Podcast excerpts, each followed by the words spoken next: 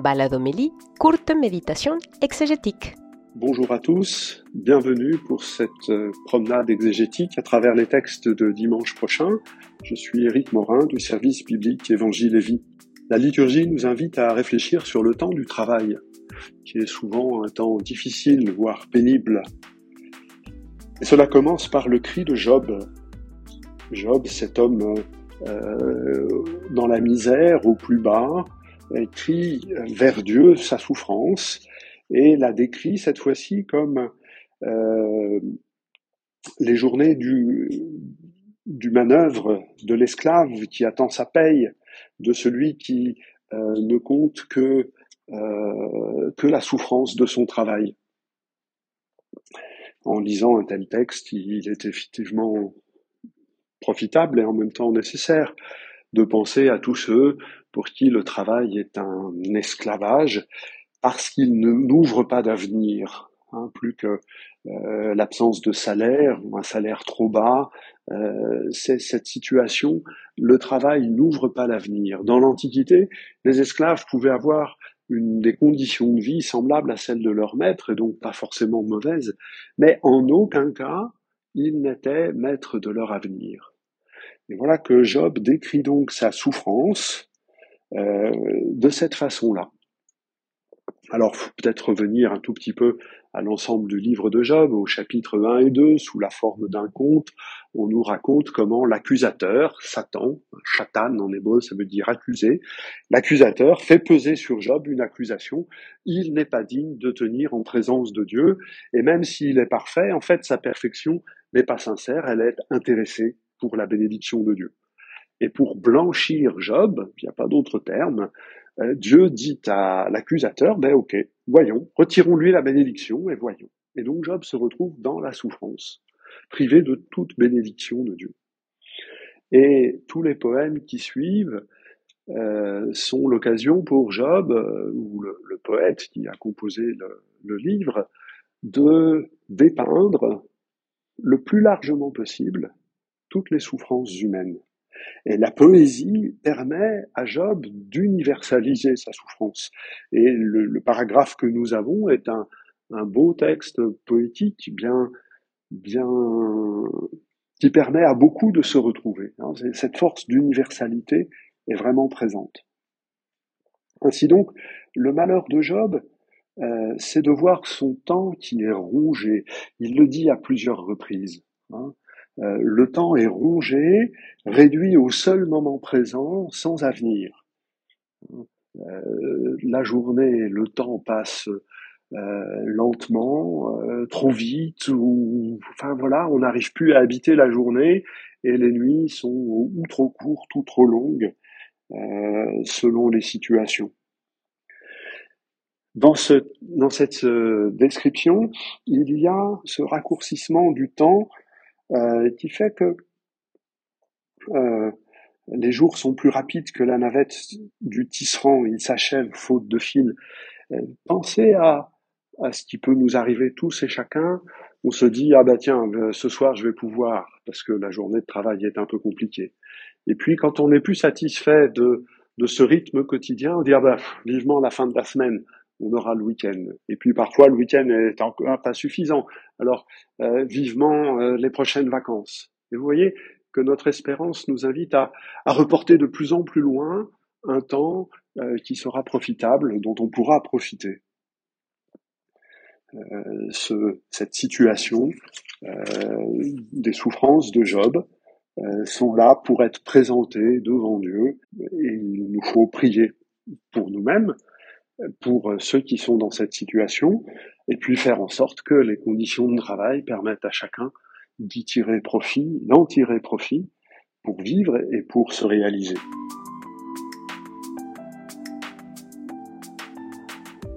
On reste avec la deuxième lecture dans l'orbitre du travail. Paul justifie euh, de travailler de ses mains euh, parce que euh, la communauté trouve que c'est pas très agréable d'avoir un apôtre qui travaille de ses mains. Elle, préférerait de loin que euh, l'apôtre accepte de vivre aux dépens de la communauté qu'il a fondée. Alors, euh, il y a quatre raisons pour lesquelles Paul fait ce choix. Hein. Une raison économique. C'est pas simplement à Corinthe qu'il fait ça, c'est dans toutes les villes.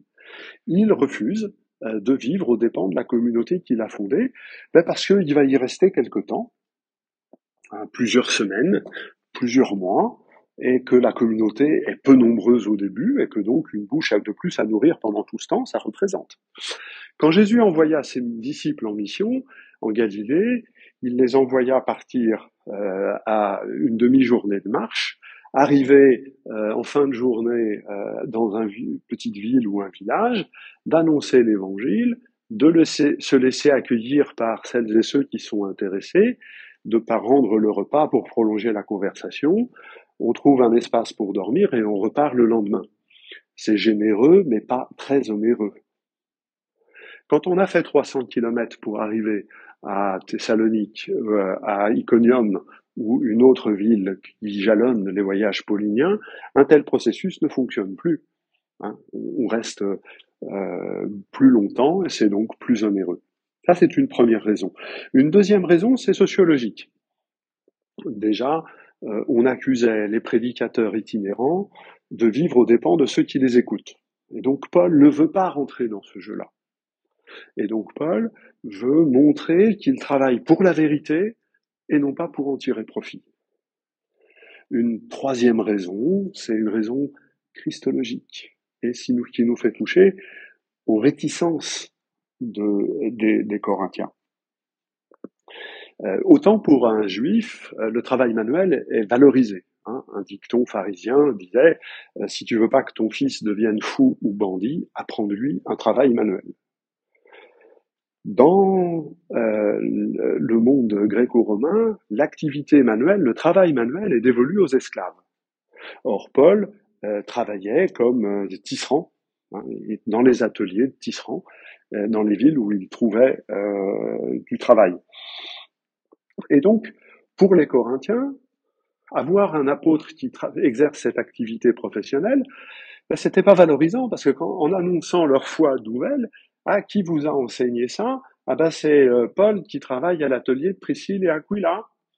Comment ça? Vous écoutez ce que vous enseigne un esclave? Et donc, bien que citoyen romain, Paul acceptait de prendre le niveau social d'un esclave. Et pour lui, il le dit à quelques endroits, c'est déjà rentrer dans ce mouvement par lequel le Christ, lui qui était de condition divine, a pris la condition d'esclave. Lui, Paul, qui est de condition sociale noble, il est citoyen romain, accepte de prendre la condition d'esclave. Alors ça n'est pas encore la croix, ça n'est pas encore la mort, mais c'est déjà une étape. La dernière raison pour laquelle Paul fait le choix de travailler de ses mains, euh, c'est celle qu'il précise dans le paragraphe que nous avons, hein, c'est la nécessité d'annoncer l'évangile. Pour lui, ça n'est pas une option. Pour lui, ça n'est pas une activité comme une autre pour laquelle il peut attendre donc une rémunération. Avoir vu le Seigneur ressuscité sur la route de Damas implique de dire cette bonne nouvelle. C'est en raison de son baptême que Jésus, que Paul annonce Jésus, Messie, crucifié, ressuscité. Euh, voilà. C'est, il peut pas s'en dérober. Malheur à moi si j'annonçais pas l'évangile, parce que ce serait d'une certaine façon renier euh, la grâce qui a été faite lors de cette apparition du ressuscité. Alors, euh, il euh, va jouer un tout petit peu sur, sur les mots en disant quelle est ma récompense d'annoncer l'évangile? Eh ben, Ma récompense, c'est de vivre l'évangile et de le donner gratuitement. Voilà, ça a dû un peu énerver les Corinthiens, mais les relations entre Paul et l'apôtre est quelque chose de compliqué et complexe.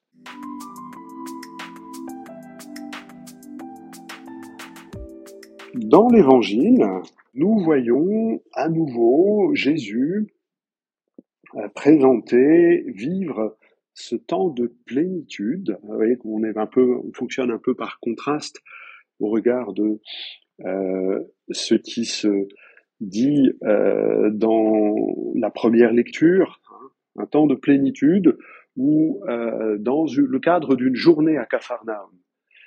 L'évangile que nous avions dimanche dernier, le miracle dans la synagogue, puis les deux épisodes qui suivent et qui nous sont racontés ce dimanche, la guérison de la belle-mère de Simon-Pierre, la quantité de miracles faits à la fin du jour du sabbat, et puis le lendemain, Jésus qui part, sort à l'aube euh, pour prier. Tous ces événements-là forment ce qu'on appelle la journée à Capharnaüm, euh, expression euh, de cette plénitude des temps que vit Jésus. Tout d'abord, euh, il offre par cette plénitude la libération des esprits impurs et des démons. On a parlé un peu de l'esprit impur euh, la semaine dernière, j'avais dit qu'on y reviendrait, ben nous y voilà. Les esprits impurs et les démons, ils disent des choses vraies, mais ils les disent mal. À quoi ça sert de dire que Jésus est le Fils de Dieu si c'est la réponse à une question qui n'est pas posée? À quoi ça sert de dire que Jésus est le Fils de Dieu si ça n'est pas pour confesser de quel amour nous sommes aimés pour euh, en voyant Jésus, Messie, ressuscité, crucifié? Il est singulier de constater que au début euh, de l'évangile de Marc, tous ceux qui disent que Jésus est fils de Dieu se font traiter d'esprits impurs et de démons. Encore une fois, pas parce qu'ils disent faux, mais parce qu'ils disent mal. Le seul, les deux, il y a deux seules personnes qui disent bien que Jésus est fils de Dieu. Le deuxième, c'est le centurion romain au pied de la croix. Voilà, c'est là le lieu où nous pouvons en plénitude dire que Jésus est fils de Dieu. Parce que c'est la réponse à un amour donné. Et la première personne qui dit que Jésus est fils de Dieu, c'est le Père dans l'épisode du baptême. Tu es mon fils bien-aimé. Et nous ne pouvons dire cela qu'en étant témoins de la parole que le Père adresse au Fils. Le reste, c'est esprit impur, faux souffle ou démon. Alors le mot démon ne doit pas nous faire penser à des êtres ceci. Le mot grec euh, démon, c'est pour dire euh, toute forme euh, de puissance à quel on ne rend pas de culte. Les démons ne sont pas vénérés comme des faux dieux. Euh, tout, un démon, c'est une puissance qui ne permet pas d'être soi-même, une force qui nous désapproprie de nous-mêmes. Alors pour illustrer ça, pensez à l'expression euh, les vieux démons. Quand on dit de quelqu'un, il est retourné à ses vieux démons eh ben, il est retourné à des pratiques, à des coutumes, à des gestes, à des attitudes qui ne lui permettent pas d'être soi-même, des addictions par exemple, mais il y a tant d'autres choses. La parole de Jésus se présente donc comme une libération de ces vieux démons qui viennent nous empêcher d'être nous-mêmes, et c'est en reconnaissant cette puissance de l'amour de Dieu euh, qui nous libère et qui nous restaure à nous-mêmes euh, qui nous désaltère. Hein, nous étions altérés et par la puissance de Dieu, nous sommes désaltérés. C'est en confessant cela que nous pouvons dire en toute vérité l'identité de Jésus. Et puis, autre moment de cette journée à Capharnaüm, la guérison de la belle-mère de Simon-Pierre, qui va se mettre, une fois qu'elle est guérie, à les servir.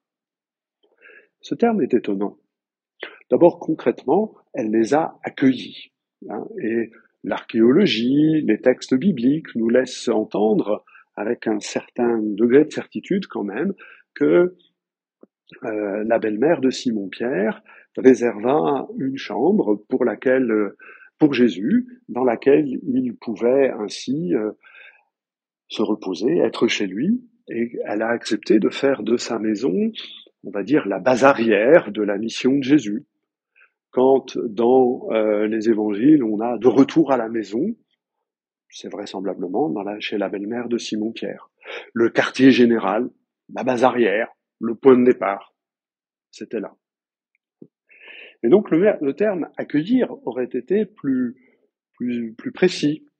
Et c'est à dessein que Marc choisit celui de servir. Parce que le service caractérise le disciple. Et il y a une sorte d'annonce de ce qui va suivre quand Jésus, euh, l'évangile nous parlera de la condition du disciple, c'est autour de cette notion de service que cela va tourner. Pensons à la phrase de Marc, chapitre 10, les versets 44-45, le Fils de l'homme n'est pas venu pour être servir, pour être servi, mais pour servir et donner sa vie en rançon pour la multitude, et vous-même, vous devez en faire autant, précise Jésus. Le verbe servir est celui qui caractérise le disciple. Et euh, cette femme, à peine guérie, devient disciple de Jésus. C'est pour ça que, à dessein, peut-être de manière un peu euh, déroutante pour nous, Marc choisit d'employer ce verbe. La fièvre la quitta et elle les servait.